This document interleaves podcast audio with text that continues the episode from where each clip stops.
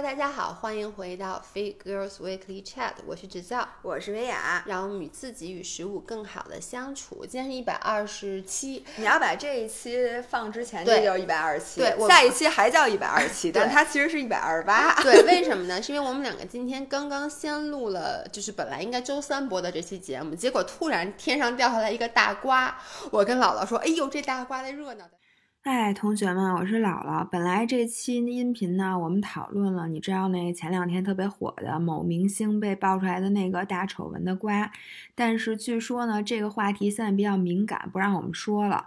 于是本来我昨天发要发的这个明信片呢，一个是也没发成，结果今天又觉得后半段录的特别好，所以我就决定把那一整段儿。直接给掐掉，因为我们后面还讨论了一些我特别想让大家听的故事，所以这期音频可能大家听得半半拉拉的。然后完整版的呢，其实我也存下来了，如果以后有机会的话，再给大家看完整版的。那今天呢，就给大家听一个删节版的音频。那前面呢，是我们俩讨论了对前两天这个明星事件的一些看法。那后半段呢，我们又转入了一个新的话题。行了，大家直接听吧。嗯嗯，然后我们这其实就说到了一些，就是说女生绝对不会跟别人说的事情，对吧？女生可能会受到舆论的一些，就是怕被社会或的舆论所 judge，、怕被大家所就 judge 的中文叫什么？我觉得呃，评判评判或者评论，所以有很多事儿他是不敢跟别人说的。对，然后还有一类其实非常多的事儿，就是性骚扰，对性骚扰啊、性侵的这种经历，以及这种反正就是跟这些东西有关系的事儿。对，因为为什么我们想说这个话题？我刚才跟姥姥说，我说你知道吗？我们前几天家里面聚会，嗯。然后来了几个我的闺蜜，一共是七个人，然后 somehow 我们就讨论到性骚扰这个话题了，嗯，大家就开始分享一些小，就真的是我们第一次跟人分享啊，就小的时候会遇到过的性骚扰的事儿，然后我就想说。第一就是很多事情，我们当时说了以后自己都很震惊，嗯。然后第二就是，当时我一个朋友说了一句话，说你看看，这咱们才做了七个人，这就分享了多少个故事了。说你能想象，因为以前啊，我一直有个感觉，就是性骚扰这种故事离我很远。我之前在音频里跟大家分享过，我去加拿大上学，嗯然后被 homestay 呃 homestay 性骚扰的故事，嗯我一直觉得这是一特例，因为我特别倒霉，我他妈碰上了一个变态的巴基斯坦的嗯老头儿，我觉得这种事儿一定不会发生在其他人身上。嗯就那天我们一分享，我我在这儿全部都匿名啊，我就说有一个我的好朋友，他跟我说说你知道吗？说在我小的时候，说我的一个叔叔每次到我们家会让我把衣服全脱了，抱着我睡觉。我当时都惊呆了。然后呢，我的另外一个好朋友，他跟我说，他小时候有被他的表哥就是性侵摸过，对。他的表哥在他上，就是他说他那时候也就大概上小学一二年级吧。他的表哥其实上初中，然后他的小哥会把屋门锁起来，让他把衣服脱了以后，然后他表哥会去摸他的下体。但是能播吗？我觉得可以播，因为我哦们没有说那么清楚。然后我想说的是，就是那天我们讨论，就这两件事儿是是，其实你要发现没有，是家里人干的。是的，然后那天我就想到，我看那个 YouTube 一个也是一个纪录片儿，就说美国其实性侵大部分就是。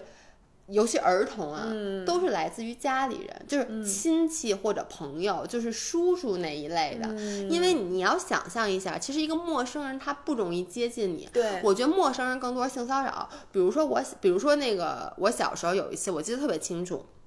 我回姥姥家，然后回姥姥家在那个楼道里，突然有一个男的就窜出来。那时候我上小学一年级、二年级，就窜出来跟我说：“说叔叔想尿尿，你能不能帮帮我？”然后呢，哦但是我吓得赶紧就往上跑。嗯然后呢，我记得这件事儿，我后来还告诉我妈了。然后所以后来那个楼里面，就那整个那那时候都不叫小区，都是那一栋一栋楼的那老太太都去抓那个小伙子。然后还有那天我讲完这个故事以后，然后我另外一个朋友就讲说，他也是在小学的时候有一次。回家的路上，就有一个男的，就是骑自行车追上他，然后拍了拍他，他一回头，他就裸露下体，哦然后他就往暴露狂，对暴露狂。所以我觉得，如果是不认识的人，就陌生人，最更多的是这样的。嗯，但是其实很多小朋友真正被性侵了的话，真的都是比较亲近的人。而且你知道吗？就是这种陌生人对你施加的，小孩比较容易去告诉家里人。Exactly，但是家里人的这种，你是不敢说的。然后你知道吗？当时，嗯，我我就讲我讲到我那个朋友呗，他表哥什么之类的。然后我还有一个朋友。哎呀，这这我就不说了，因为我的这个我要保护人家隐私，但也是家里的长辈。嗯然后呢，就真的是非常的严重。然后当时所有人基本上听到这个第这个故事的第一反应都是他为什么不告诉家长啊？嗯就为什么不说呀？然后我就跟他们说，你们知不知道有一个词，英文词叫 grooming，就是那个 groom 就是那个给狗梳毛那个，就是。Grooming 的意思其实就是要把你给捋顺了，什么意思呢？其实这个词专指成年人对于未成年人的一种叫做性方面的洗脑，嗯就是他会告诉你，第一，他会告诉你，你这件事儿不能告诉爸爸妈妈，因为是你的错。嗯第二件事就告诉你，我这么做是因为我很爱你，我是在对你好。所以你知道，小朋友其实没有那么大明辨是非的能力。对。但是 on the other hand，那天我那个朋友给我讲完他叔叔抱他睡觉那事儿，他就说这件事儿我其实没有跟任何人说过，我也没有跟我爸妈说过你。是没？我觉得现在如果是我，我也不会跟我爸妈他，但他为什么不会说呢？他说，因为我觉得这件事儿是我心里知道这件事儿是不对的，还不像那个他还没有被洗脑，因为很多小孩被洗脑，他觉得这件事儿是正常的。就他觉得就是爸爸，就是你知道我我听过国外好多例子，对不起，我老去看那种特别恶心的纪录片儿，但我就特别喜欢，就好多那种亲戚去这么 grooming 那个小朋友，其实给他灌输的都是你的同学都是这样的，但只是大家都不说。嗯嗯嗯，但是我这个朋友说，他心里知道这件事是错的，就他叔叔那么抱着他，他心里知道这件事是恶心的，但他觉得我不能跟父母说，说完父母会批评我，嗯嗯，就是他会有这种心态，你知道吗？所以我的这个就特别可怕。因为呃，或者是我不能说是因为我无法预测我父母的反应，我害怕。对，这你知道这有点像什么吗？有点像那天我想到，就是我小时候我讲过一个故事，就是我小时候去我二姨家，她家有那个生那个炉子，我把手烫了，烫了，烫了以后它就烂了。但是呢，我就一直攥着我的大拇指，攥了三天，直到里面都腐烂了。我都最后是我妈有一次看我说怎么老攥着手，把我手掰开才发现的，是因为其实这件事我疼不疼我疼，但是 somehow 我觉得是我的错。我觉得我我妈如果知道的话，她一定会先说骂你，我说你为什么要去摸炉子？但是事实上，我妈看到以后，我妈是很心疼的。对，对，所以小孩儿都有这种，小朋友也是，就是而且你知道吗？这件事儿最可怕的一点，它可能会改变你整个人生。对就是首先，你对性的态度可能从此之后就是扭曲的。其次是你和异性的关系，或者说你对恋爱、对情感，对。就所有的这这这一件事儿，就可能导致就是。呃，你对这个很多事情的态度异于常人，但是更可怕的是什么呢？就是我现在回想起来啊，我小时候是没有过这种经历的，但是也有可能是我小时候有这种经历，但我不记得。了。对，因为人在小时候有很为什么需要弗洛伊德啊，嗯给你分析，给你什么催催眠，嗯就是因为很有可能是因为就这种事情它发生，它跟你日常的那个生活，它太你就是你被那个 trauma 才对，其实你的本身会有一种本能的保护机制，就让你把这件事给压抑下去了。没错，然后有可能你长大了之后真的不记得了，但是这件事儿给你带来的影响，其实是在对你持续的产生的，是只不过你就人家那毛线还能找着头儿，嗯你这毛线再也找不着头儿了。对，因为你知道那天我们就在说，然后。嗯，我那个朋友就说，其实你看，咱们这都是在城说城市里这种事儿比较少。嗯，我觉得就是或或者不是说比较少吧，相对而言它会少一点，因为你的，比如说你的父母而且其实会对你的关注度很高，对，exactly，嗯就是你父母会更加关注你。如果你有一些不对劲儿的地方，你的父母父母应该会比较及时的能发现。嗯因为前段时间不是还出了，就是在那个就是农村校长就是性侵女学生嘛，嗯就是他们跟我说说，你知道这种事儿在中国的那些比较偏远的地方是太正常不过的了，就是因为。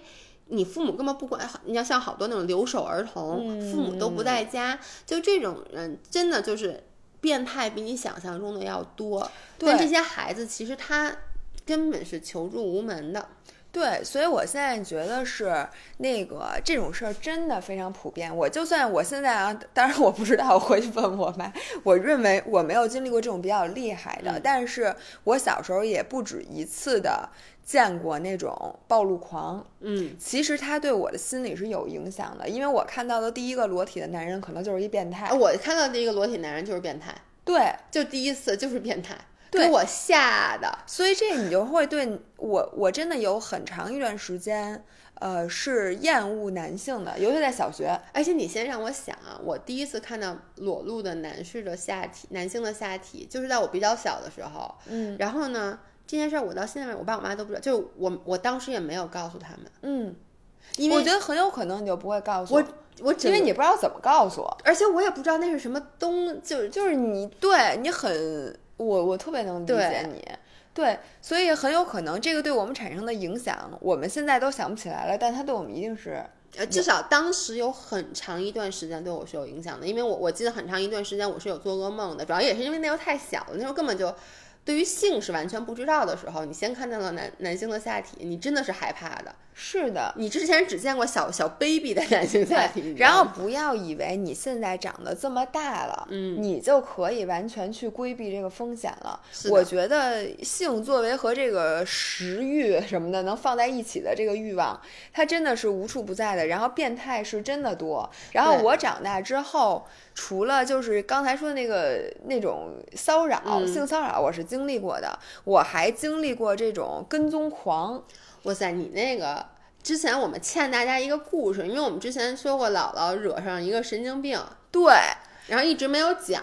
之前我记得我上一次讲这个故事是咱们在上海的出租车上，对，结果那那个出租车司机把我送到地儿，没听完故事，不想让我们下车，就说：“哎呦，你们这就到了。”我第一次觉得那个 特别想对，特别想堵车，因为这个故事没听完。今天我就大概给大家讲一下我的讲这个目的，嗯主要是为了让所有的我们的这个成年女性一定要加强这个自我防范意识我一直觉得我的自我防范意识算比较强的，但是嗯这件事儿仍然发生在了我的身上。嗯是这样的，在我觉得都快十年前了，什么快十年前啊？对，就是十年前，差不多吧？咱们当时呃没有二十五岁，二十四五岁，对对反正基本上就是十年前。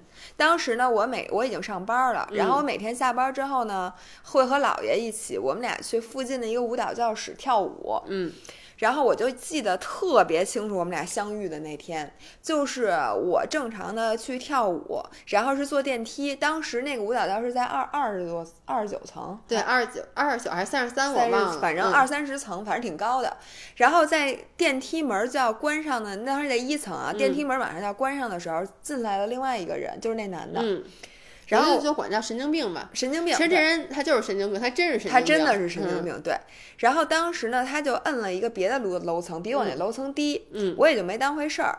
然后他就先下了，嗯，然后这个时候我去跳舞，我就在那三十多层下去了。嗯那我下一幕知道的就是我下课之后，那个前台的小姑娘说：“维亚，刚才你有一个朋友来了，他在这儿等了你一会儿，但是他又有事儿，嗯说让你下课之后给他回个电话。嗯就给了我一个陌生的电话号码。电话号码当时我说：“我说这电话我没有。”他说：“是因为你呃，他那个人有俩手机，他有一个手机没电了，说让你给他回这个电话。”然后于是呢这，件事本身就很诡异，对，很诡异，但是当时我真的没多想，不是？而且你说谁会没事儿来找你啊？来健身房找你，莫名其妙。对，就莫名其妙。然后我当时就打了，我说嗯喂，我说谁呀、然后这个时候他就说说你你是叫那个维亚是吧？嗯说我特别特别想认识你，就是那个神经病。嗯我在讲那神经病他是怎么回事儿。嗯那个神经病其实在外面的时候他就一直跟着我，嗯然后看我进了电梯间，他就也上了电梯，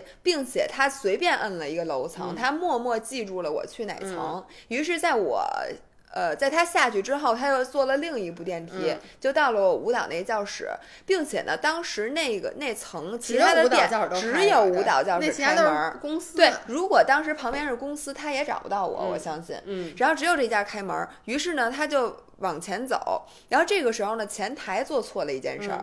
我当时其实刚进去，嗯他就是在我后面没可能一两分钟，嗯于是他就说，呃，那个前台说说那个、呃你找谁呀、然后他就没说，他就说那个他他刚进去说我跟他一起那个那个什么，他就说是维亚是吗？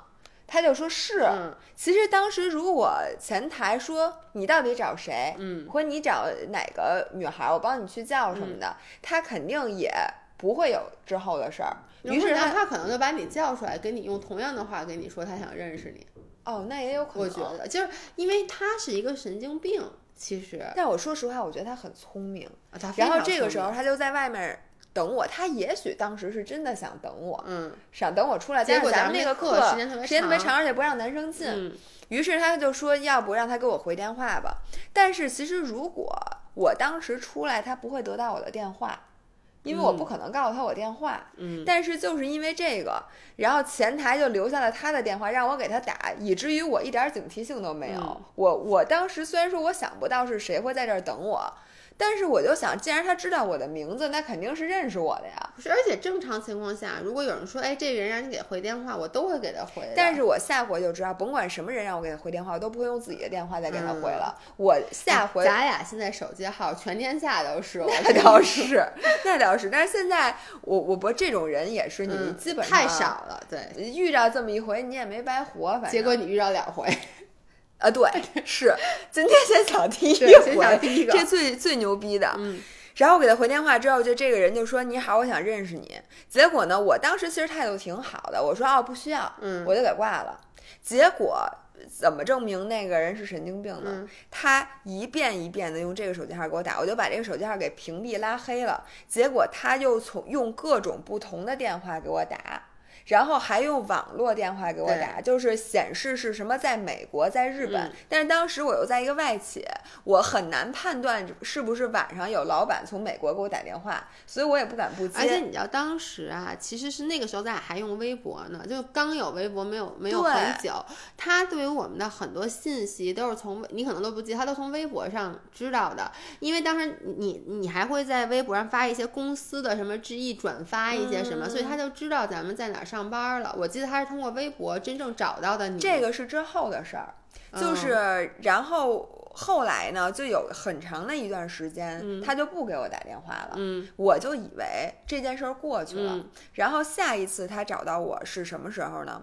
是那个有一年，就是当时我已经换工作了。对哦，他之前还那个呃哦，不仅是给我打电话，还还到那个楼底下去堵我，就在那个家里中心吧，我记得。呃，反正就是不不不是，当时他不知道我工作的地点，当时他只知道舞蹈教室，因为我哦还是去跳舞。哦，他在舞蹈教室堵过你。对，在舞蹈教室堵堵的我，堵到我，我就是一会儿开车，一会儿走路，一会儿骑车，反正我就不能让他知道。那会儿嗯我已经很烦了，但是这阵儿过去了之后，我换了工作，嗯我跑到望京上班去了，我就以为这件事儿过去了，嗯但是我忘了一点，第一，我微博的那个。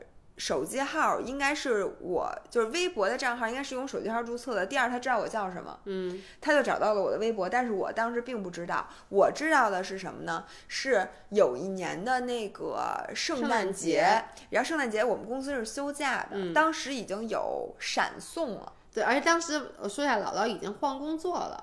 对我已经换工作，嗯换了到到望京了。就是这个工作，我们都以为已经摆脱它了，因为整个就就跟对以前，的而且这个已经是大概五六年前了，嗯跟最开始第一次已经相隔两三年了。嗯对，然后有一天我知道的故事就是我收到了一个电话，是闪送，嗯跟我说你在公司吗？有一个生鲜，嗯然后我说我不在公司，我们今天那个休假。然后，因为他要是快递，他不会问你、你现在在哪儿，但嗯是闪送他必须要送到。对，于是他就问你，你现在离了离公司远不远？你那地址要不我给你送到你们家去？嗯但是恰巧我住的地方离公司非常的近，嗯，于是我跟他说，我说好，那我这样我我发你我们家地址，因为主要姥姥以为谁送她大海鲜呢，对，或者是我自己订的，嗯。因为我当时都不知道闪送什么意思，我以为就是快递，我都嗯。我都没用过闪送。嗯。然后，于是我就给他发一地址，我当时还特高兴，嗯。我一想，哎，我说这个人真灵活，真变通，还知道给我送家来，要不然我就得去公司取，因为他说是生鲜，嗯他也没说是什么。嗯。然后结果那个闪送就送上门了，送的是一箱玫瑰花儿，嗯并且那个玫瑰花里有一个网球拍儿，还有一只小熊。然后我当时收到这个我就傻眼了，然后当我就我就说这是怎么回事儿，我就心里想会不会是神经病，嗯但我想不对呀、我说神经病不可能知道我公司的地址，嗯怎么也什么什么的。结果晚上神经病就来我们家敲门了，就当天就是因为神经病从微博上看到了我在哪个公司，嗯，于是呢，他特别聪明的给我往公司发了一个闪送。当然，我相信他不知道我那天不上班儿，嗯他可能就是想圣诞节送给我一束花儿，嗯但是无巧不成书，我那天没在公司，并且闪送员给我把这东西送到了我们家，于是他连我们家地址都知道了，当天就找过来了。嗯于是我当时一边看着这网球拍儿，一边看着这玫瑰花儿，一边儿就叫了保安。嗯因为他就在我们家门口不停地敲门，说，然后我在这里插一句，为什么神经病敲门想跟我说什么？就是之前他最开始是想认识我，因为他有神经病。他之后这次敲门，他他是要问我一个问题：为什么我要利用各种社交媒体、各种不同的账号去找他，跟他聊天儿？对他他有一个妄想症，对，就他是的，我给大家这儿补充一下，我这边其实你那次叫保安都不是我印象最深的，就是反正就是 anyway，就那个神经病，因为那次就跟上了姥姥，因为他就知道了他的那一阵儿就是密天集的，天密集的去我们家楼底下蹲点儿。然后呢，他好像蹲了一段时间，又消停了。然后嗯我印象最深的是什么呢？然后这件事发生没有很久，嗯姥姥就辞职了，然后姥姥和姥爷就开始了我们的创业生涯。嗯于是呢，我们就在建外 SOHO 那边不就租了一个嗯商铺嘛，就开始开舞蹈教室。以前如果说我们的微博是比较。私人的，嗯从那一刻开始，我们的微博就变成了咱们现在这个微博，对所以我们所有的信息大家都知道，尤其是我们开一教室，我们就四处的去宣扬我们这个教室。但是说实话，我到现在，嗯我也不知道他是怎么知道的。是因为你记得吗？他关注的我的微博，我就是因为他给删了，我把整个微博都删了。所以那后来不是有人问我说：“姥姥姥爷，你们是微博上有没有小号？”没有我们都说没有。你你没有，你就是买那微博你就不用了，你没删。咱们后来用 f a i t f u l Life 的时候，嗯当时就说我说我的微博当时个人我还有在用，然后你就说我不用微博，我很多年都不用了。我我后来给删了，把整个号哦，你这是一个新号是吗？对啊，但是我跟你说，这件事儿最牛逼的是，就是这个人呢，他真的是有妄想症，所以他觉得第一，他跟姥姥结婚了，对他的意思就是说你为什么要跟我离婚？第二，他觉得他认为我们俩离婚了吗？没有他。他好像就说你为什么要跟我离婚？第二，他觉得姥姥是有特异功能的，对姥他觉得姥姥妈是军方的人，然后他们一起利用各种高科技的武器在跟踪他，并且呢，就是给他释放一种波，把他妈妈给弄成了乳腺癌，你记不记得？我记得不是不是我们弄的，但是就得了乳腺癌之后，我骗走骗了啊，他对，多少钱？骗他三十万块钱。对，反正就是他那个故事完全是逻辑不通顺的，所以就可以看出这个人绝对有妄想症。然后这个人后来就是因为我们开了这个。呃就是账户以后又开了那个舞蹈教室，他干了几件事儿。第一，特别特别巧，他几次来堵你的时候你都不在。就去教室。对，第一，他几次来到教室来找，而且他来的时候，这个人非常正常。我不得不说，这个人长得人模狗样，他长得一点都不丑。而且后来我老姥爷心想谁骚扰我老伴儿，我还去就是那个看了他的微博，因为那男的也有微博。我待会儿跟大家说为我是怎么知道那男的微博啊。这个男的一看是一留学生，他微博都发的是英文的，而且看上去是一个非常正常的人，跟朋友在一起。然后呢？我是怎么？这是他第一个我说的，就是他来堵了几次姥姥，那两次都是我在，我就把他轰走了。然后呢，并且他跟我说的话说，你就让我见张薇雅一面，说我就是有些话要跟他问清楚。我说张薇雅谁人都不认识你。然后第二就是最牛逼的来了，他呢，因为我们那个。就是他通过我们这个大号的微博知道了姥爷的小号的微博，姥爷的微博，然后姥爷跟姥姥又因为认识在一起，就是十几年了，所以我们有很多共同的好友。嗯然后他开始一点儿不夸张啊，给包括我以及我们俩所有的高中同学，都不是他们班的，都是我们班的，因为我 对就是我我微博里我们班的人更多，所有人发私信，嗯，然后是长篇大论，你记不记得？就是说，就是说我刚才说那三件事儿。我有特异功能，你有特异功能是他的一举一动。你们家是军方的，对还有嗯 UFO，对，然后还有黄色的、涉黄的。对，说说说姥姥拍 A 片儿，说涉黄，然后发了一段不知道是是哪儿的 A 片儿截屏，就根本就不是他。然后呢，就是反正意思就是说姥姥一直在害他，但同时呢又不肯见他，所以他其实是来找姥姥，就说你别来，他每次，都说你别再纠缠我，没错。一然后呢，这件事儿当时真的就是我每天会接到我们班已经跟我十几年没有联系的同学跟我我说张维雅怎么了？他真的有特异功能吗？我也那段时间经常收到有人就是都没有给我发截屏，因为觉得截屏那太不堪入目了，哦就直接跟我说你丫太牛逼了，你有什么？你还有什么特异功能？对，然后我印象还有两件事儿比较深，有一件事儿是有一，当时我们俩已经一起开教室了，我们每天把教室关完门回到家都很晚了，都快十一点了。有一次我回到家以后，突然姥姥给我打电话，然后她声音特别小，她跟我说，我觉得神经病在外边。by the way，当时老何在出差，嗯，然后我就说啊，他就说，你说你一进家门门口放着玫瑰还是怎么回事儿啊？我都忘了。反正你就当时打电话跟我说，就那次嗯弄得整个小区都出来了，我印象特别哦清，楚。那就是他在呀。就老何不在，那次老何不在，哦老何不在，就我自己。对对对，晚上晚上，因为当时我我我来讲啊，嗯，我在我们小区特别有名儿，就是因为那天晚上，就是因为神经病在我们家门口儿，然后那个大晚上非得让我开门，我当时正在屋里洗澡呢，你知道，给我吓的，我完全我特别怕他万一把那门搞开了，对。就凶杀案。然后我跟你说，把所有灯都关了，然后，然后之后呢，我就我想让他假装不在家，但是假装不在家这件事在晚上非常难，嗯你知道吧？尤其他一在外面敲特大声的门，我都听见了，在电话里。，对，然后后来呢，我就在只能又叫了保安，嗯结果保安就把他弄到楼底下，当时是一个已经很晚了，至少得十一点对，我觉得十点以后了。肯定十点以后。结果呢，他就在楼底下冲我喊：“你大家见过那安红我相忆对那种？”就是他真的，而且我们家当时就对着我们家那小区的中心花园儿，他就站在我们家的正楼下。在那儿大喊，但是喊的什么我现在也记不得了。然后保安呢就一个劲儿跟他说：“你不能在这儿喊。”我记得他，我就听见一个张佳，你快出来，我就问问你。啊，反正就是就在家楼底下大喊。这个时候已经有邻居陆续的从各个楼里开始往下热看了心的朝阳群众，没，错，说是这人嘛呢什么的，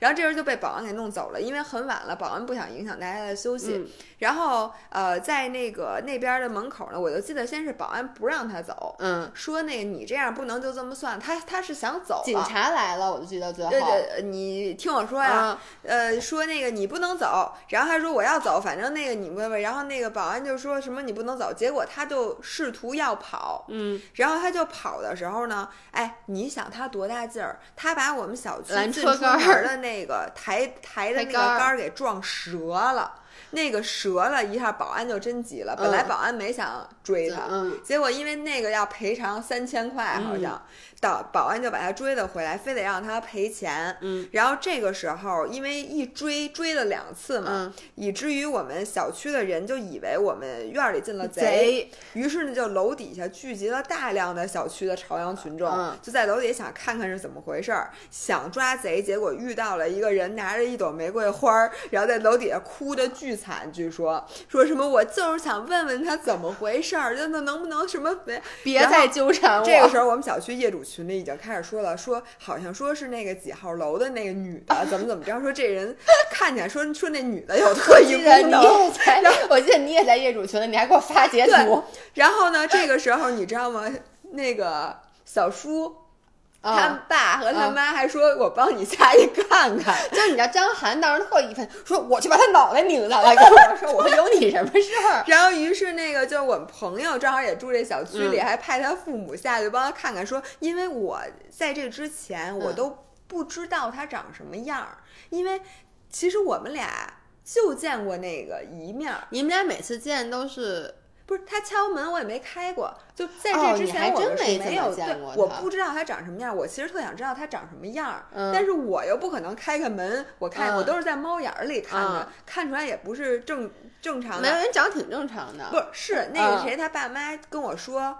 说那人看起来就是一挺年轻的一小伙小伙子看着挺正常的。对，而且还挺高的，我记得。那我就不是后来不高不高，后来我就不是咱俩一起见对，咱俩了嘛啊一起见的。然后后来呢，就是这件事儿闹完了之后，有很长一段时间他又没有出现。对，哎，我怎么记得那次最后他爸妈都来了呀？对他爸妈把他接走把他接走了，然后还就说出什么有他爸妈的身份证和他身份证全扣下来了。然后就说他确实是有那个神经病，就对他确实是有神经病。对对对，反正那次走了之后，然后接下来的话就是有很长一段时间没有露面，我嗯又以为这人不在的时候，就发现咱们的大众点评都是差评，你记对得吗？对，就是这个人又不知道怎么着，他又活了。啊，然后呢，就在我们大众点评的那个店铺里面留言，留的是一模一样的那种黄色的那小说，就是他那小说一模一样的。，没有，他不仅留言，他也留过说你那个什么用那个特异功能控制它，呃，对，反正就各种各样的言。然后这种投那差评段我们就投诉我每天都要投诉。对，而且这种投诉一投就管用，因为所有人都知道啊，这是还有。很多，我相信他有很多是没发出去的，因为那谁带黄色的都发不出去，哦后来他就不发黄色的，专门发特异功能发，发完也没用，嗯后来就开始是真的给差评，就是只有差评没有原因的那种，嗯但这个一投诉一个准儿，然后还然后之后他是怎么着又不来了？我现在说实话，我有最后他咱们最后一次见面我也在，就有一次我去姥姥他们家，我嗯在，姥姥在，然后那个老何老在。何在，李老师和张工都在，都我们一大家都在。然后这个时候神经病来，我跟你说，我刚才当时激动的我我激动的不能自己上蹿下跳，我都不知道我该怎么好了。因为这个人真的，我觉得我认识他已经快十年了。是的，然后就我只闻其声，而且并且我跟他在记多次微信交流，你记不记得？微信就咱们那个小号，就当时我们是有一个那个哦客服号客服号，就我们店铺的客服号。然后他因为那客服号非常容易得到，因为我们所有的宣传单上都有那种的。然后他就加了我们那客服号，然后就每天都跟我说，你记不记得我每次给你发，我说他就说求求你了，让张薇雅放过我吧，就是总是让你，然后我不是 然后老我们俩都希望对方能放过我老跟你开玩笑，我说你能不能放过人家？你嘛呢你？然后说，然后就强调几件事，还说什么他妈有军方背景，然后哦对，让你还钱，啊，对，让你还他钱，骗他的钱。所以那天我就特别激动，然后呢，老何就默默的站在一边，也没有我表当时情。啊，我特别特别怕老何跟他接触，因为我怕他从对我的爱变变成对老何的恨，然后就万一拿刀把他捅了呢你？啊，也是，人家觉得你骗他，对，反正我当时特别怕，因为神经病的举动你是无法预测对，而且他一一方面又很正常，因为他不是那种特别激进、特别亢奋的，他就是很哎正常的。你知道吗？我从此得出一个结论：嗯神经病真的不是一眼就能看出来的。对，很多人你真的他的朋友，我相信也不觉得他是神经病。你说那些你说那什么老外，嗯，他们肯定不会有一知道你张照片，还是他是伴郎，他那个去给他老外的朋友当伴郎。所以你知道，，在我的眼里，我都觉得这不可思议。对他是见到我才神经病，见到别人都好我觉得他是有妄想症，他应该不是，所以我就想说他不是神经病，他是妄想症。所以他那次敲门，你知道那次，然后是那个张文雅的公公，嗯姥姥的公公出去了，然后他就特别正常，就说说叔叔我我要找张文雅，嗯，然后那个公公就说张文雅不在，然后就把他蹬楼底下小花园去了。对对我记得张公公就特别严厉的就在那儿。批评他，因为我想跟大家说一下，就是张工是一个特别高、身材魁梧，身材魁梧的老头儿，然后就把那男的就骂的就一直低头。哦，对，那次我觉得他不高了，因为以前看照片儿我觉得他高。然后我们几个就跟楼上从那窗户里面 偷偷的往下看，然后骂完以后，那走了以后，张工上来就说没事儿了。那是最后一次神经病出现。好像还真嗯是。我希望他，其实三炮我觉得他挺可怜的，不是因为他真的是人家真的是有妄想症，他不是一个。说他有意想伤害你，他觉得你伤害了他，你还把他妈给那个对什么了？我不管他可不可怜，我是想说，我这么多年，其实我觉得我特别可怜，就是嗯我，所以我我在这里为什么要讲这个故事？嗯其实就是我想让所有经历过类似的事儿的人，把你们的经验分享出来。我的经验是什么？第一，如果有人就是，当然现在不流行打电话了，都加微信，加微信，其实你是比较容易能。你把它给删了是吗？其实你知道我想给大家的建议是什么嗯吗？就是要保护好自己的隐私，对，不要让人知道你们家住哪儿，就不光是不要跟所有人都说你在哪儿上班儿。对，因为我觉得我们两个是没有办法，我们作为一个。就是公众人物，那我们的嗯微博肯定要经常分享一些家里的事儿。我建议大家就是你那些比较私密的分享，我觉得地址什么的是最好不要对，而且不要发，就是不要发东西的时候还显示地址。你知道有很多有那种显能显示那个 location 的那种，哦对，反正就是还有嗯，你，说我想说还有一点是我觉得那个那个什么的，因为。就是不要以为神经病一定长得神经病那样儿，嗯。就是很有可能最开始有人他接近接近你或者什么的，你觉得无伤大雅，嗯，但是一定要对对那个陌生人还是有戒备之心戒备之心，是的，因为这种人，你你看，就是你都见过他好几次，嗯。你都不觉得他是神经病，你是从他做的所作所为知道他是一而。且也是因为我认识你，如果我不认识你，他就非常正常的跟我说，那个女的她骗了我钱，对，我我我也不认识你，我不知道相信谁。其实说吧，因为他说这句话的时候，他没有很激动，他就是一个正常的语气在说。对，然后也不要对这种比较陌生的人那个特别就 open，因为我这是因为他一开始就展现出来他是一个神经病了。你说还有一种更可怕的，就跟那个中国的那个女孩在美国被人带上车之后不就被杀了吗？啊，那个人就是很他的，对你身边的人，你很有可能认识他，也许就比如说，你看那神经病，他本身也有朋友，对吗？他你知道他是什么吗？他嗯就是非常。呃，就是 typical 的，叫做 stalkers，就是跟踪狂。其实跟踪狂，我觉得是最可怕的。嗯，我觉得国内肯定也有，但可能咱们周围的人听说比较少。你这个是一个例子，但是 somehow 我觉得你这个又稍微有点搞笑。为什么？因为他毕竟说白了啊，至少他没有真正的伤害你。对。但是你你就到他身上伤害我那天就晚了。对，但是你就想很多的那种，因为他毕竟理智是不清醒的，他是一个妄想症。嗯但你想，如果他是一个真的，一开始就怀身身怀恶意的跟踪狂，所以我就为什么说，我觉得保护自己的隐私是最重要的，就是嗯不要在微博上、朋友圈上天天发你住在哪儿，什么你每天都去哪儿吃饭，什么就是把地址还都暴露在上面。包括有时候，你知道你没看到我那块儿，我妈新给我一东西，就是一个、呃。它是能把它是一个墨，然后就能把你那个收、哦快快递递上面的给抹掉。就是这种东西，说实话啊，就是我以前都觉得，我说谁翻我快递啊？但是你不知道，而且你一旦被一个跟踪狂跟跟上了以后，你的生活是非常可怕的，因为你完全没有安全感。没错，你看我这十年，然后后来我这个搬家的时候，我当时有一个就是，这也是一个驱动哎因素。咱要不要说这？他万一听咱们音频呢？听音频怎么了？那我搬家了，我也不会在音频里说告诉他我住哪儿啊。哦，也对，但是我哇塞，弄得我都不敢说了。但如果你在音频的话，我想跟你说的是，你你以为一直在联系你的什么附近的人啊、漂流瓶啊、什么陌陌什么，那都不是我，啊，好不对好？？他当时发给我一截图，就是他打开了附近的人，别人给他发的消息，然后他跟我说：“你看，他一直在跟踪我。”没错，是的，是的，他就说你能不能不要再骚扰我？他有一次还站在我们公司楼底下，然后见到我之后就大喊说你他妈烦不烦？能不能不要再骚扰我？我说我什么时候骚扰过你？他说那你为什么要在陌陌上？啊，对对对对对对，呃，在什么各见过他一种次，呃，对，他后来就是中间那个，对，就说明在这个平台、那个平台、那平台注册这么多的账号来跟对对对，我想起这件事来了。对，所以呢，我还想说，我刚才其实没说完，嗯就是不要轻信别人，嗯，就是很有可能你就不要让陌生人就动不动就来你们家，或者是说你坐上人家的车，